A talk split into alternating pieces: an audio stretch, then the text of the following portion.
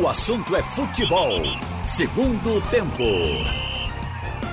Haroldo Costa. De volta aqui no jornal, o assunto é futebol, segundo tempo. E, e tá ficando séria né, essa situação aí da Covid, dos testes, porque chegou a informação que o jogo da Chapecoense com o CSA foi adiado, que o CSA realmente tem mais de 80% é, de jogadores que testaram positivo. E o meu amigo Marcelo Júnior, que entrou ontem aqui com o Marcel no fórum, lá de Imperatriz, me disse também que está mantido o jogo aí, pelo menos a CBF manteve o jogo do Imperatriz com o Botafogo, mas que o grupo lá da, do Imperatriz, né, que foi até Campina Grande, e todo mundo sabe o que foi que aconteceu, né? O jogo não foi realizado. E, e, os jogadores já estão em quarentena. A equipe entrou em quarentena. Mas quarentena onde? Em Campina Grande? Não. Ou, ou deixaram ele voltar? Não, retor retornaram, Ralf. Retornaram, Sim. sendo que quem testou negativo, de avião. Quem testou positivo, de ônibus. No ônibus exclusivo.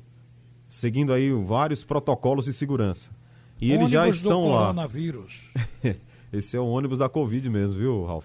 Bom, e, e o jogo está marcado para sábado no Frei Epifânio. Aí começa aquela história, vai ter jogo, não vai ter jogo.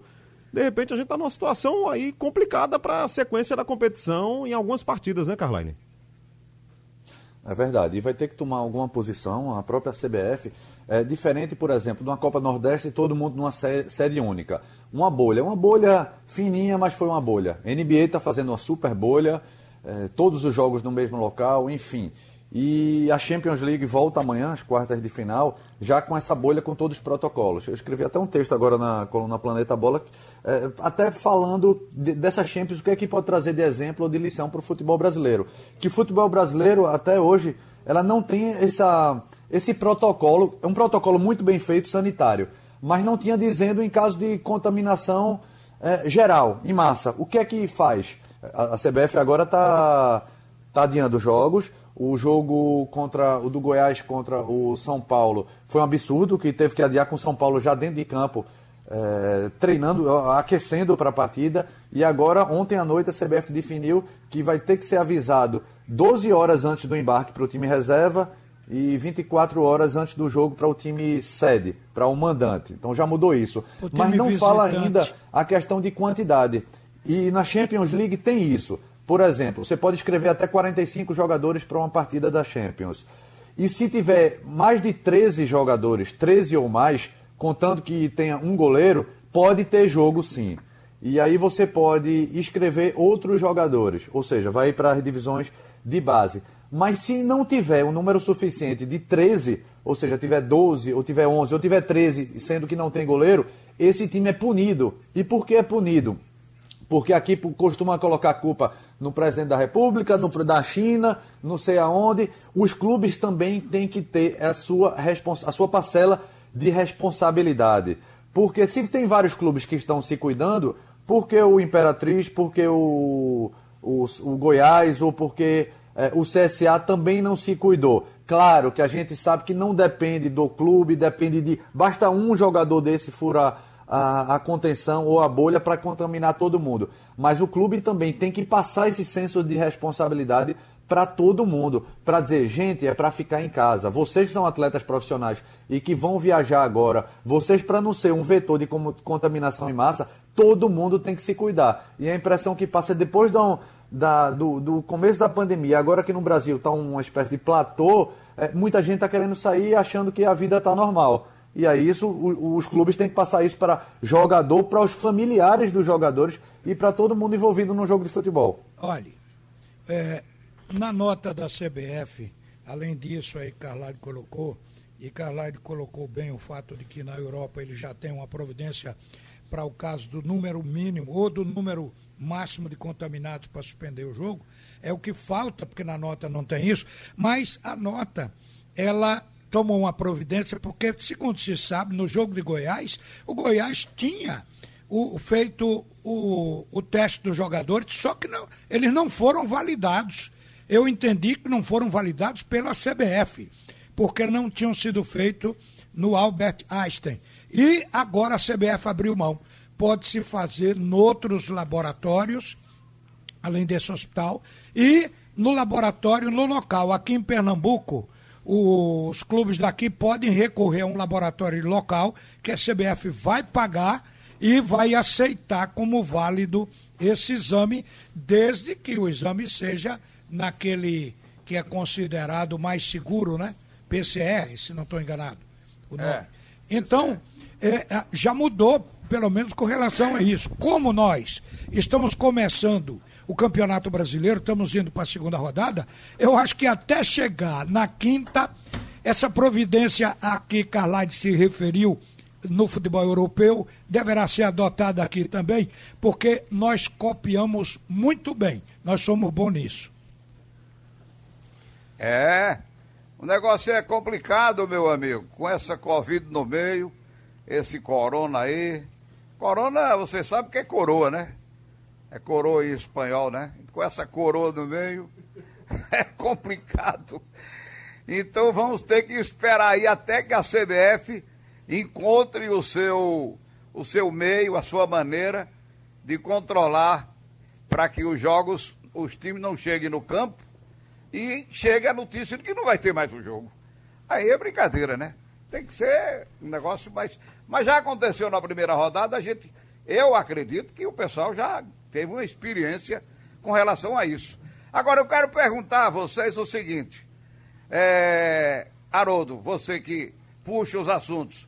Você vai puxar o assunto do Cruzeiro, que a polícia está lá dentro do clube e vai prender ex-dirigentes? Essa... Roberto gosta de Lava Jato. Mas, meu amigo, não é Lava Jato. Ralf, esse é um passo importantíssimo para Sem os clubes dúvida. brasileiros. Eu estou brincando, porque é uma Lava Jato no futebol. É os clubes, os, caras... os clubes são dilapidados por gente aí, entendeu? Que não tem um mínimo de responsabilidade. E a gente vê clubes com 100 anos. O Náutico aqui está prestes a perder a, a, garagem, a garagem de, remo, de, remo, porque não tem como fazer frente à dívida. De novo, a menos né? que o, o credor resolva compor. O Náutico é dando beliscão em azulejo, todo dinheiro que entra a justiça leva não sei quantos. Eu vi hoje, inclusive, um noticiário na. Eu vi aqui na CNN. A notícia e o repórter falou daqui, mostrando a sede. Quando falou no assunto de que vai ser leiloado, mostrou a, a, a frente da sede do Náutico. Eu pensei que ia mostrar a garagem de remo, mas mostrou a, a frente da sede, que vai ser leiloada. Aí eu digo, oi, a sede? Mas não é a sede, é a, a garagem sede tá de tombada. remo salvou o Náutico, porque a sede está tombada pelo patrimônio histórico. Não é, pode o... ser leiloada? Não pode. Não, a sede não é. Mas é. o que o Roberto está falando aí é que isso pode ser, no mínimo, didático, né? Pro, amigo... Na próxima vez que o cara resolver meter a mão aí, fazer um monte de besteira, quando eu falo meter a mão é se, se atrapalhar todo aí, enfim. Gastar o que não tem. É, ver a Polícia Federal dentro da sede de um clube, ele fica no mínimo com medo, né? Não, e eles já estão. A polícia já está dizendo que é uma quadrilha que estava atuando no Cruzeiro com desvio de dinheiro. Eu vi a notícia hoje na, na, na TV fechada, nas duas que eu assisto aqui, a Band News e a CNN. Entendeu? Eles disseram, a notícia saiu inteira dizendo que o ex-presidente é, responsável pelo, pelo comando da quadrilha. Então eu acho que é um passo inicial para pelo menos é assustar aqueles que entram nos clubes com a intenção de desviar o dinheiro dos clubes. Entendeu? E acho que os, os conselheiros, os interessados pelos clubes, deveriam criar imediatamente um jeito, não sei qual é, de tentar impedir que o clube gaste mais do que arrecada. Ora. É, é seguir, o, o, mecanismo inicial. É seguir uma lei federal chamada de, do, do, do torcedor. Então, o que acontece é que está lá, mas não se cumpre.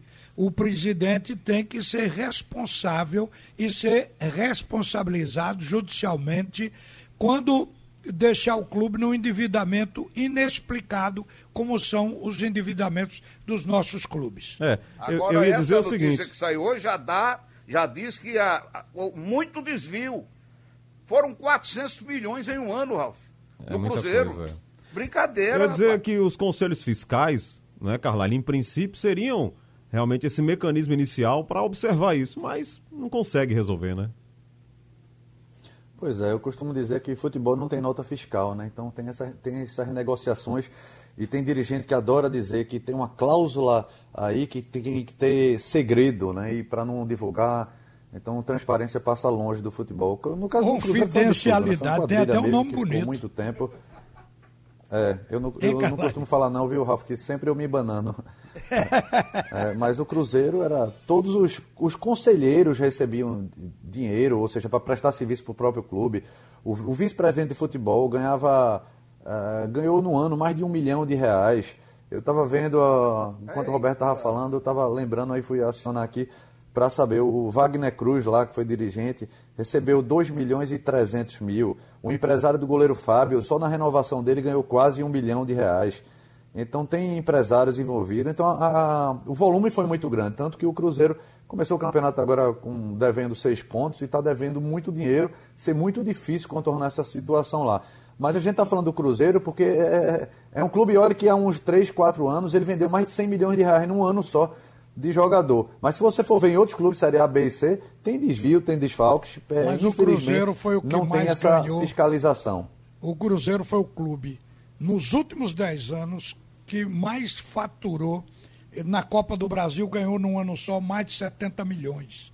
Então não é fácil. Ele ganhou duas Copas, Ele ganhou, duas, ganhou três, né? mas ganhou duas seguidas. Duas É, seguidas. ganhou, Foi mas gastou muito 400 dinheiro. milhões. E não, não é gastar, é roubar. Ganhou como estão 70, provando agora. ganhou 70 e gastou 400. Aí é. Aí não tem quem segure Que um conta negócio maluca, né? desse. Eu acho um passo importante, entendeu? Para ver se começa a moralizar, porque os clubes estão realmente assim numa situação dessa. É, é são muitos os clubes, incluindo os nossos. Os nossos, a gente não tem notícia de desvio, não tem notícia disso, daquilo, não tem. Entendeu? O É esporte está gastar mais do prometendo arrecada. atualmente- E a gente tem notícia. até Tem? o final do mês. Hein? Atualmente, nós temos três dirigentes se sacrificando para pagar a dívida dos outros. Mas se você olhar para trás, todo tipo de coisa deve ter acontecido nesse endividamento. Ninguém deve menos de 200 milhões, É ou perto né? disso, no futebol de Pernambuco. É um negócio absurdo. O presidente O do Cruzeiro- Náutico disse hoje para você que são mais de 40 ações, né, Ralf? Mais de 40, por isso é que só pegando. Ações pegando- trabalhistas? Sim. Pois o repórter que entrou hoje de manhã daqui de Recife disse que são 500 ações trabalhistas. É, deve ter um exagero nisso. Não, aí. são 40 ações com mais. eh, O volume que deve chegar a, sei lá, 300 milhões de reais. Não, mas 40 que pegaram Não, a a, garagem do do Náutico, como garantia. Ou seja, Ah, ali. Vai tudo para garagem de remo. Quer dizer, a garagem de remo não dá para só pagar o Martinez uma reclamação receber 3 só. milhões e 200, Ralf. É, o presidente disse que Ali foi ainda ficaria de devendo várias 40 gestões. mil se pagasse uma única ação. Então, é, a garagem vale 3 milhões. 3 milhões e 300. E Martinez O caso de Martinez foi um 3 milhões absurdo e 340. reflete o que é a gestão ou o que era a gestão de futebol. Uma gestão contrata com, com um valor que não poderia pagar, dá o calote, não paga, a outra gestão vem, continua com o calote, proíbe o jogador de treinar, bota o jogador para fora e não paga e não faz acordo. Tá aí, era uma ação que podia ser resolvida com 100, 150 mil reais, no máximo 200 mil. Agora já está em 300 milhões, ou, perdão, já está em mais quase 3 milhões. É brincadeira, né? O Cruzeiro vendeu uma sede campestre que tem lá pela, pelas bandas da Pampulha por 5 milhões para pagar outra dívida da, daquele volante, é, é Dilson, se não me engano. O Cruzeiro tem mais dois prédios no centro Senão de ia para a terceira divisão, hein? que deve valer fortuna. Pois é, vamos esperar que os, os nossos aqui comecem a botar as coisas nos eixos para que esses clubes não comecem a ter que vender patrimônio e vão ficar apenas treinando e jogando na arena, que é um belo estádio aqui para nós. Pois é, é realmente complicado, né, fazer futebol desse jeito. É como disse o Ralf aí, tem três presidentes administrando problemas, né? E aí você você não dá um salto de qualidade, né? Não avança, né, Ralf? Não avança no patrimônio, não avança em resultados.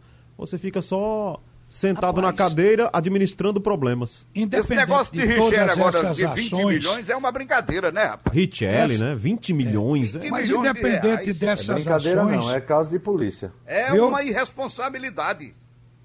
Bom, eu concluo. É caso de polícia, é, Carlane? É, um, um jogador é, que dá um, um, um débito desse, é, tá certo que Richelle está cobrando muito mais do que merecia, está cobrando até multa rescisória e foi ele que, que quis a multa. Mas vamos lá, metade disso, 7, 10 milhões, tem algo muito errado. Caso de polícia é para investigar, não é para dizer que já tem gente que fez coisa errada, não. e além entendi. dessas ações que vocês estão enumerando agora, o, cada clube carrega uma folha paralela, pagando a jogador que não tem mais, que não usa. Por quê? Também fruto de ações trabalhistas negociadas. Então é difícil levantar um futebol desse jeito. O Torcedor tem, tem um time vai não... chorar por qualidade é, o tempo todo. É, o, o, cara tem um time que não joga, né, Ralf? E ainda é muito caro, caro né? Caríssimo. Mais caro, é. mais caro do que, o, o, às vezes, o time principal. É verdade. É. Então, isso aí é que é um absurdo que se perpetrou no futebol de Pernambuco e que não pode ser repetido, não pode seguir para diante. Hoje, o Diógenes voltou, a, a, o Edno, perdão, o Diógenes é o vice-presidente. O presidente, o Edno, voltou a dizer que vai sair sem deixar nenhuma ação para o próximo presidente, para que não façam o que outros já fizeram, aumentar o passivo do clube. Então ele se referiu a dois jogadores que ele tem do período dele, que ele está discutindo, que saíram, fizeram acordo e os caras resolveram botar na justiça, des desconsiderar a própria palavra. Mas ele disse que isso resolve dentro da gestão dele. Então, tem presidente agora com o propósito de não endividar o clube. Isso tem que acontecer da agora por diante. E quem tem que vigiar é o conselho. Quem tem que vigiar é o associado. Se você se associa, seja ativo. Fiscalize o seu clube. Porque senão um dia vai se acabar do jeito que está aí. O Cruzeiro está se acabando, viu, gente? Cruzeiro vai virar o América. É. Pode crer.